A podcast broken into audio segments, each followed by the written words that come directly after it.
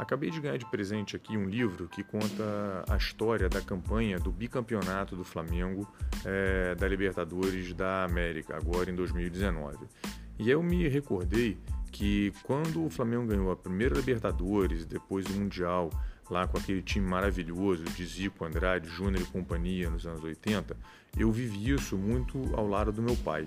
é, que está hoje aí perto de completar 82 anos e por estar tá enxergando muito mal, não conseguiu acompanhar essa campanha do bicampeonato da Libertadores, do Campeonato Brasileiro do Carioca, como a gente acompanhou lá atrás. Então é, surgiu a ideia de fazer é, esse podcast onde eu e meu filho a gente vai ler essas crônicas que narram os jogos é, para o meu pai poder acompanhar um pouquinho mais perto. Então, pai, esse aqui é para você.